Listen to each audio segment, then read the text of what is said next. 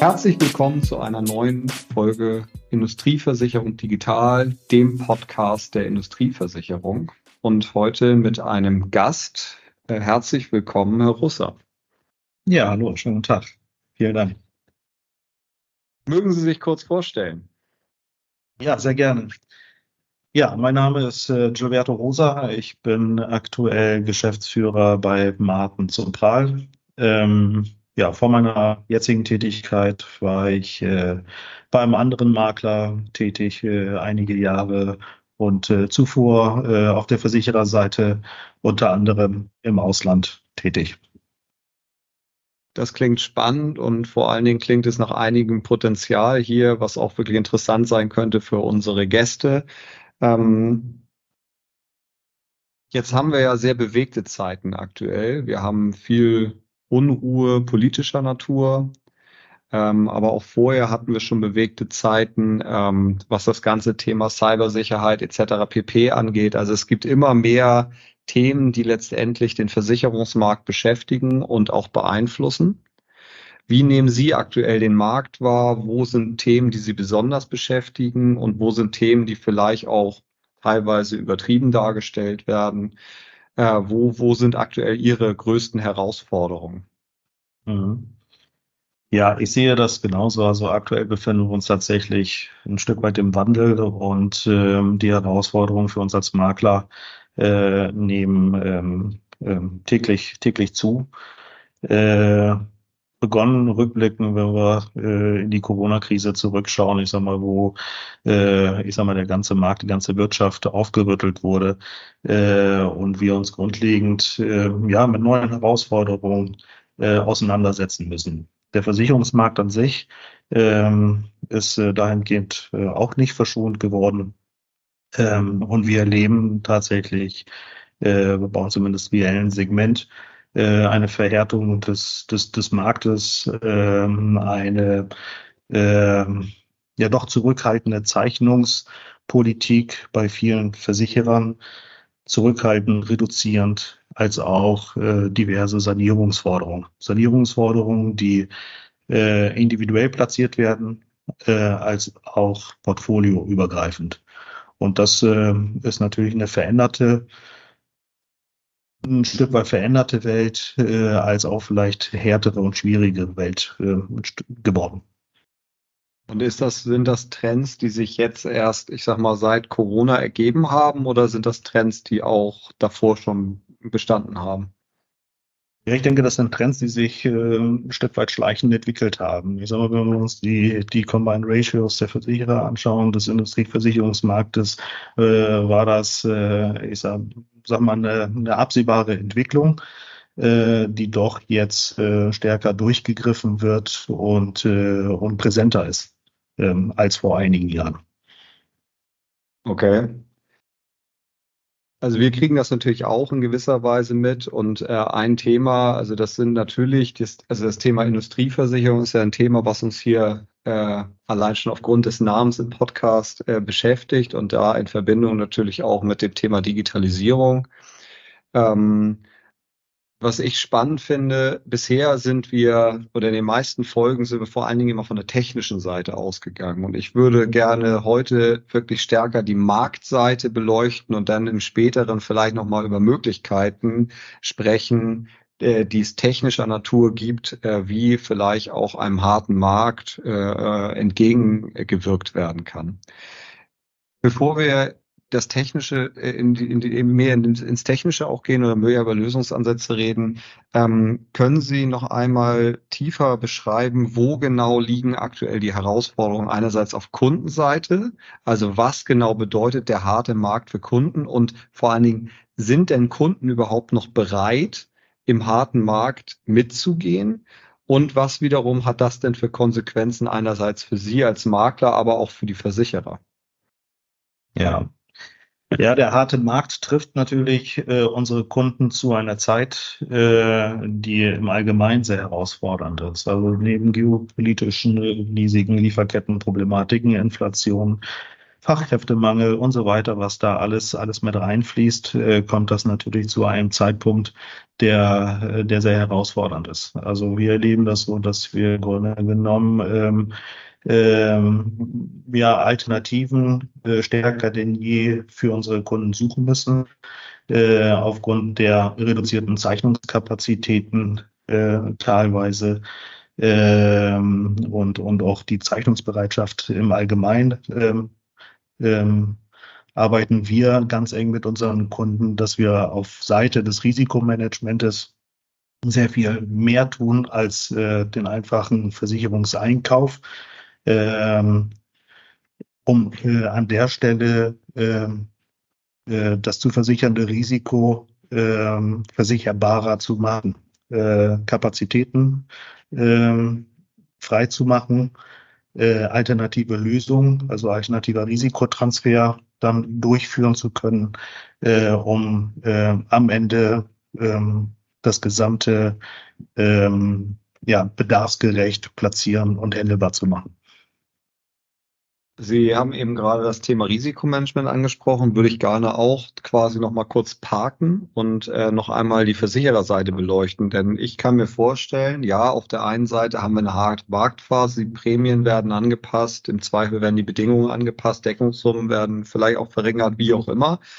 Ähm, äh, so, wenn jetzt äh, als wenn Sie als Makler jetzt aber anfangen, alternativen Risikotransfer zu äh, vorzunehmen, bedeutet das ja auch letztendlich, dass das Portfolio äh, im Zweifel der Versicherer äh, sich verkleinert. Ähm, wie erleben Sie das? Ist das eine Situation, die gewollt ist, oder ist das eine Situation, die, wo die Versicherer unglücklich mit sind? Ich denke, das ist eine Situation, die sich aus der, aus der gesamten Situation einfach, einfach ergibt. Also wenn wir, ich sag mal, die Zeichnungsreduzierung oder Reduzierung der Kapazitäten hernehmen, äh, äh, entspricht das letzten Endes ja auch den gewünschten Trend und der, der Entwicklung äh, des, des, des Ganzen dann auch. Okay. Und äh, noch eine letzte Frage. Ist das äh, mehr ein deutsches Phänomen oder vielleicht ein lokales Phänomen, sage ich mal? Oder ist das ein internationales Phänomen? Also sind die Märkte da ähnlich, also andere Märkte? Ich habe persönlich jetzt nicht den tiefen, den tiefen äh, Blick über die deutschen Grenzen äh, hinaus. Also wir haben in dem Zusammenhang ähm, aufgrund meiner Historie äh, auch mal mit einem ausländischen äh, Teilnehmer gesprochen, inwieweit eine, eine Zeichnung im deutschen Markt äh, möglich möglich wäre äh, ähm, und haben dann eine sehr zurückhaltende äh, Rückmeldung erhalten, äh, dass ich daraus ableiten würde, dass äh, äh, dass es möglicherweise in anderen Märkten ähnlich ist. Okay, spannend. Ähm, Sie erwähnten eben gerade das Thema ähm, alternativer Risikotransfer und somit letztendlich ja auch die Klammer Risikomanagement.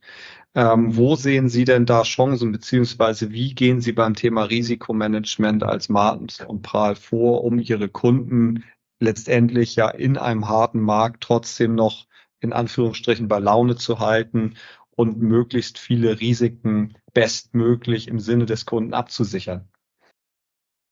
Ja, wir begleiten unsere, unsere Kunden im gesamten ähm, ja, vorgelagerten Risikomanagement, also sprich das ganze, also das ganze, die ganzen organisatorischen Themen, äh, die anlagentechnische äh, Begleitung des, des Brandschutzes, äh, so dass äh, im, im, im in der vorgelagerten Betrachtung das Risiko äh, adäquat und, äh, und gut aufgestellt ist.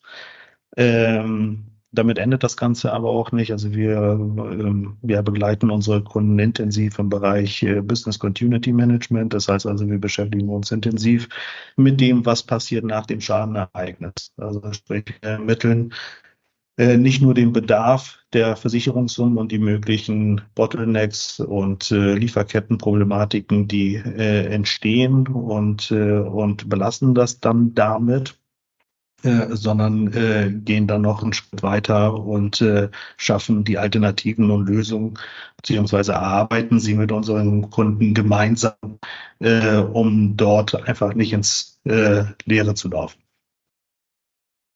Und ähm, wenn Sie das so sagen, also äh, Sie erarbeiten quasi das, ist das technisch unterstützt oder ist das in Form von Workshops oder wie, wie kann man sich das in der Praxis, also wie kann man sich das so, so ein Prozess vorstellen? Also wie genau funktioniert das Risikomanagement und vor allen Dingen ähm, wäre ich daran interessiert, äh, gibt es eine Verknüpfung? Also gibt es eine Verknüpfung von den Informationen, die im Zweifel im Risikomanagement-Prozess äh, äh, erarbeitet werden und dann dem, was letztendlich auch an den Versicherer weitergetragen wird. Ich würde das Thema gerne anhand eines Beispiels vielleicht äh, aufgreifen und erläutern wollen, wie wir da ähm, äh, reingehen. Also wenn wir jetzt, ich sag mal, bei den bei den fehlenden Kapazitäten verbleiben, ist äh, oftmals äh, die Lösung, eine Höchstentschädigung äh, äh, einzubeziehen in, in, in die Verträge.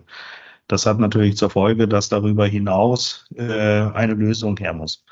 Ähm, die meisten Unternehmen haben natürlich ihre Notfallpläne und äh, sind langjährig genug auf dem Markt äh, und wissen, was zu tun ist, äh, was im Worst Case, äh, im Worst Fall, was dann, was dann umzusetzen ist. Äh, das ist natürlich eine Situation, die, die da ist, äh, aber das Business Continuity Management geht äh, dahingehend sehr viel, sehr viel weiter. Es wird äh, ausgegangen von dem Verlust von diversen Medien, Gebäude, Personal, Produktionsanlagen und so weiter, unabhängig davon, was die Ursache dafür ist. Und wir beschäftigen uns im Vorwege intensiv ähm, damit mit den jeweiligen Prozessen, mit den Abhängigkeiten, mit den Folgen äh, von Verlusten an unterschiedlichsten Stellen, ähm, bringen die im, Zusammen im Einklang im Rahmen einer Business Impact äh, Analyse, wo Prozesse entsprechend pro priorisiert werden. Äh, da arbeitet der Kunde intensiv äh, mit. Äh, die Prozessowner arbeiten dort intensiv mit. Ähm, und äh, und äh, der Notfallplan wird anschließend mit der Geschäftsleitung ähm, äh, diskutiert, besprochen und, und festgelegt, so dass für einen Worst-Case-Fall nicht erst ein Krisenstab zusammenkommen muss, Notfallmanagement erst erstellt werden muss, sondern dieser sofort zur Verfügung steht und, äh, und man äh, den Betriebserhalt auf dieser Grundlage äh, gewährleisten kann, beziehungsweise fortführen kann. Unterstützend haben wir dafür natürlich eine Software, äh, wo wir die Kunden mit einbinden können über Zugänge, äh, wo wir äh, entsprechend auch den Überblick haben, inwieweit äh, welche Prozesse, Prozessowner äh, die Daten geliefert haben und dann gemeinsam im Rahmen eines abgestimmten Zeitplans das Ganze dann auch umzusetzen. Und ist das, ist das eine Sache, die findet laufend statt? Also ist das quasi, sind das, äh, sind das, äh, ich sag mal, laufende Optimierungsprozesse auch, die stattfinden in diesem, äh, in diesem Tool oder werden da Informationen laufend angepasst? Oder ist das eher so, dass das quasi eine einmalige Aufnahme ist und dann gibt's quasi regelmäßige Zyklen, in denen das äh, einfach mal überprüft wird? Also Business Continuity Management ist ein, ist ein laufender Prozess, äh, der in unterschiedlichster Tiefe bei den Unternehmen implementiert werden kann, in der ganzen Breite oder punktuell auf eine Situation äh, bezogen, aber die muss natürlich den Veränderungen gerecht werden und somit unterliegt äh, dieser Prozess auch, ich sage mal, eine fortlaufende Überprüfung und, und Anpassung. Okay. Also das ist deswegen spannend, finde ich, weil letztendlich ja wahrscheinlich, so wie ich mir das vorstelle, ja deutlich oder sehr detaillierte Informationen zu den einzelnen Risiken innerhalb dieses Systems gepflegt werden. Und ähm, so wie ich sie jetzt eben verstanden habe, sind vor allen Dingen natürlich der Kunde äh, äh, und Sie ähm, damit beschäftigt, dieses System einerseits zu pflegen und andererseits aber auch ähm, die Maßnahmen, die im Zweifel aufgrund von änder, veränderten Risikosituationen äh, äh, ähm, äh, äh, die Maßnahmen letztendlich aufgrund veränderter Risikosituationen anzupassen. Ähm, hat auch der Versicherer Zugriff auf dieses Tool oder kriegt der Versicherer auch Risikoinformationen, die letztendlich in diesem Tool äh, gepflegt werden? Oder im Zweifel macht das auch überhaupt keinen Sinn, woher rührt die Frage? Ich hätte die Annahme, dass umso besser ein Versicherer Risiken versteht, umso eher ist er im Zweifel auch bereit, eine Entscheidung für oder gegen das Risiko zu, ähm, äh, zu ähm, treffen. Und der Trend im, ich sag mal, in der klassischen Ausschreibung ist ja eher, okay, wir versuchen dem, also wir geben dem Versicherer natürlich, was er braucht, aber im Zweifel halt auch nicht mehr. So, und, ähm, und äh, daher kommt so ein bisschen die Frage, äh, äh, ob, ob, ob es einerseits die Möglichkeit für den Versicherer gibt, darauf zuzugreifen und auf der anderen Seite, ob es Ihrer Meinung nach sinnvoll wäre, dass der Versicherer gerade in einer harten Marktphase teilweise einfach auch mehr Risikoinformationen bekommt. Also der Versicherer selbst hat in der Regel jetzt ähm, keinen direkten Zugriff auf unsere, auf unsere Software. Also es ist im Endeffekt eine Software, wo wir und unsere Kunden drin, drin arbeiten, wo am Ende ein Ergebnis bei rauskommt, in der Regel der, der, der Notfallplan. Äh, dieser wird selbst wohl dem Versicherer dann äh, zur Verfügung gestellt, beziehungsweise wird äh, oftmals auch im Vorwege auch schon gemeinsam mit dem, mit dem Versicherer besprochen, äh, welche Themenbereiche äh, priorisiert werden müssen, um in, im Endeffekt die Zeichnungsbereitschaft zu verändern, sei es kapazitätsseitig als auch äh, die Prämienkondition. Ähm, deswegen, wie, wie, wie, wie bereits erwähnt, also hat man die Möglichkeit, das Business Continuity Management komplett aufs gesamte Unternehmen äh, auszurollen, als auch punktuell. Auch da vielleicht an einem Beispiel, ähm, ähm, wo wir in einer Kundenverbindung zwei Themenbereiche hatten, die die umzu, umzusetzen äh, waren beziehungsweise gefordert waren äh, seitens des, des Versicherers ähm, äh, beziehungsweise die Weiterzeichnung an hohen Brandschutz, an einer hohen Brandschutzertüchtigung äh, geknüpft waren mit Sprinkleranlage und sonstige Themen, die da äh, halt möglich waren. Diese konnten wir weitestgehend äh, umgehen, weil wir nachweislich mit dem Not Notfallplan ähm, äh, einfach Schadensausmaß äh, äh, deutlich äh, minimiert äh, bekommen im Schadenfall. Wir haben eine Reaktionszeit eingebaut äh, und dann entsprechende konkrete Handlung äh, definiert, die äh, im Worst-Case-Fall den Schaden deutlich reduziert. Und das hat dazu geführt, also dass der Versicherer dann sich bereit erklärt hat,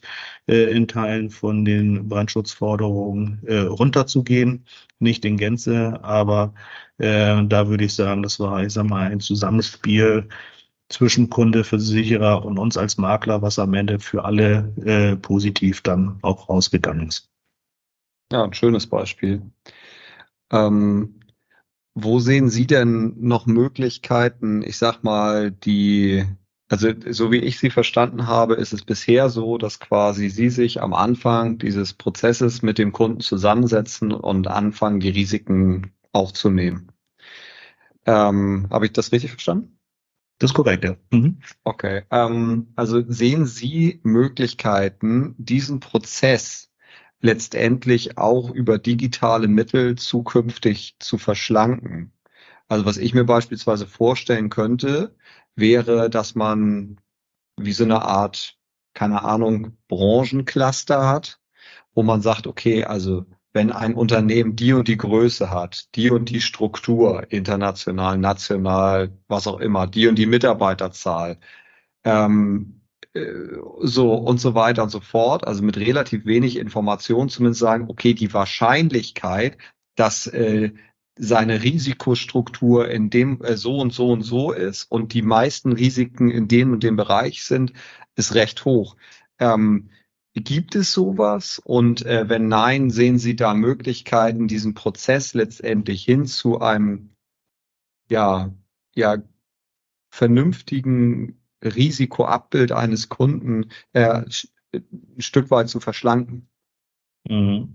Ja, es gibt, es gibt in Teilen schon Überschneidungen innerhalb der, der Datenmengen, die, äh, die wir erhalten, die durchgeführt werden, sei es durch Besichtigungsberichte. Also das sind alles Themen, die dort mit, mit, mit einfließen, die in der Tat äh, von der Softwareseite oder vom Programm alle noch ein Stück weit geteilt sind. Äh, natürlich gibt es, gibt es Branchen- und Themenerfahrungen, die dort mit einfließen und mit zunehmender äh, Tätigkeit in dem, in dem Bereich wird, wird das natürlich größer. Und, äh, und das ist aus, aus, aus meiner Sicht genau der Punkt, äh, auch was Sie eben auch erwähnten. Also wir müssen die Risiken individueller betrachten, äh, individueller als äh, als, äh, als äh, bereits äh, geschehen. Also natürlich wird jedes Risiko äh, individuell betrachtet und individuelle Lösungen gefunden. Aber äh, der Ansatz gerade des Business Continuity Management, äh, obwohl wir da eine VDS-Richtlinie haben, erlebe ich das im Moment noch nicht so, äh, äh, dass das äh, ja bei allen Versicherern in gleicher Tiefe äh, mit mit berücksichtigt wird und äh, von daher ähm, können wir aus meiner Sicht da nicht pauschal über eine Branche, über ein statistisches Konto äh, gehen, sondern müssen die Risiken individueller betrachten, bewerten und entsprechend auch honorieren. Mhm. Und wie erleben Sie das beim Kunden? Also ist das so, dass die Kunden sehr offen gegenüber dem Thema Risikomanagement und spezifisch dem Thema Business Continuity Management sind? Oder ist das eher so, dass es, ähm, äh, dass es da auch schon einiger Argumentation bedarf, um letztendlich für das Thema zu sensibilisieren?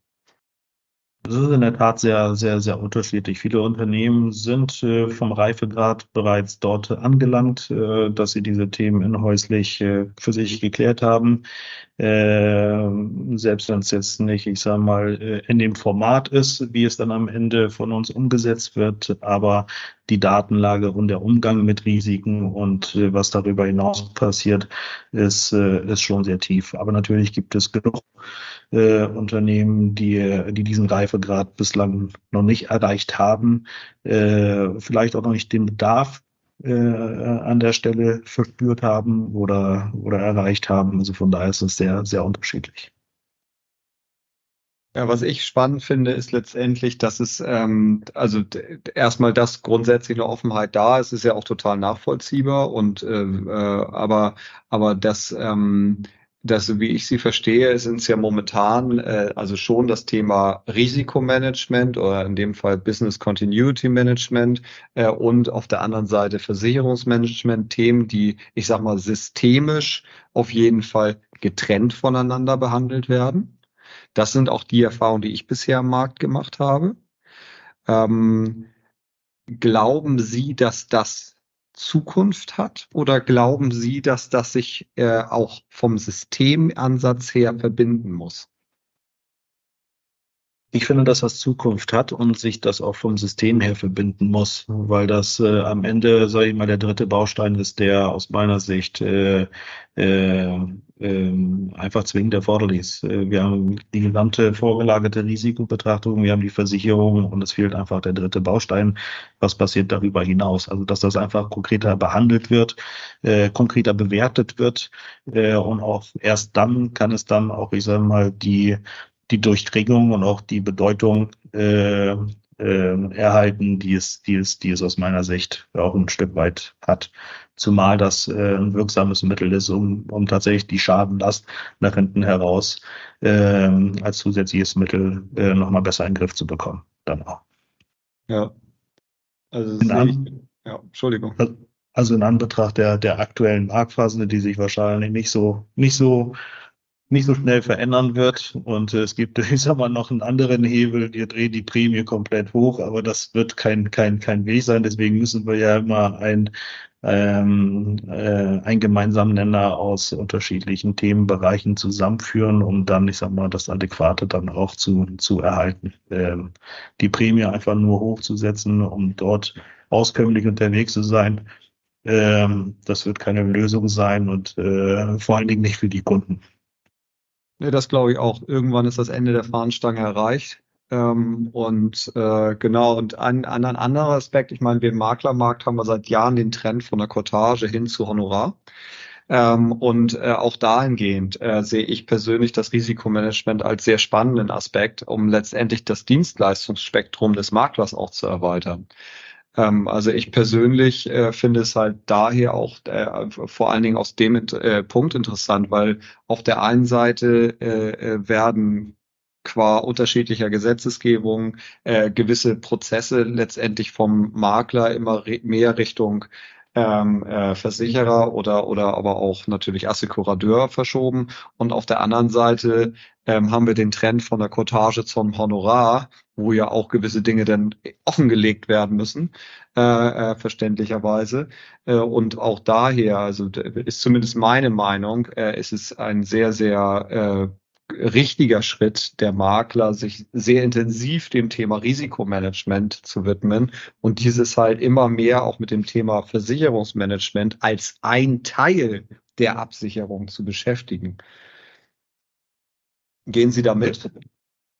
Da gehen wir, da gehen wir mit. Also das äh, sehen wir genauso. Also da müssen wir uns an der Stelle auch tatsächlich differenzieren, abhängig von den Risiken, die wir die wir betreuen, Mandanten, die wir, die wir, die wir betreuen, haben unterschiedlichen Bedarf, aber ähm, wenn man in einem bestimmten Segment äh, unterwegs ist, wo, ich sag mal, das Geschäft nicht einfach von der Stange äh, zu nehmen ist, sondern man dann doch äh, intensiver eine Lösung schaffen muss, ist das zwangsläufig. Und, und wir erleben, was das angeht, tatsächlich eine Verschiebung nach unten. Also es sind nicht nur die exponierten Risiken, die an der Stelle äh, diesen Bedarf haben, sondern äh, das rutscht immer weiter runter, sodass es immer auch im Mittelstand viele Unternehmen äh, äh, da sind, die, die, äh, die diesen Bedarf haben äh, und wenn nicht, wir über dieses Mittel auf jeden Fall einen Vorteil verschaffen können.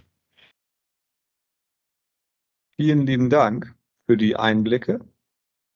Ich persönlich sehr fand es sehr, sehr spannend. Äh, vor allen Dingen deswegen, weil es ähm, nicht nur in Anführungsstrichen um Technik ging und nicht nur um Digitalisierung, aber eben auch um Digitalisierung, nämlich vor allen Dingen welche Möglichkeiten im Maklermarkt, aber vor allen Dingen auch für die Kunden bestehen, wenn technisch, weil alles andere ist im Zweifel viel zu aufwendig, das Thema Risikomanagement und Versicherungsmanagement äh, ja mehr miteinander verbunden werden und im Zweifel halt auch den Versicherern ein detaillierteres Risikoportfolio eines Kunden äh, zur Verfügung gestellt wird. Und im Zweifel würde ich jetzt mal die Annahme treffen, sind dann auch gewisse Risiken, die mit wenig Information oder weniger Information nicht versicherbar sind, sogar vielleicht teilweise versicherbar. versicherbar aber Richtig, genau. So sehen wir das auch. Ja. Super. Klasse. Herr Rosa, vielen lieben Dank. Äh, hat mir sehr vielen viel Dank. Spaß gemacht, mit Ihnen äh, zu sprechen und äh, ich hoffe natürlich auch für unsere Zuhörer. Und dann wünsche ich Ihnen jetzt einen wunderschönen Nachmittag. Und bis Vielen bald. Dank. Ihnen auch. Bis bald. Also, tschüss. Tschüss.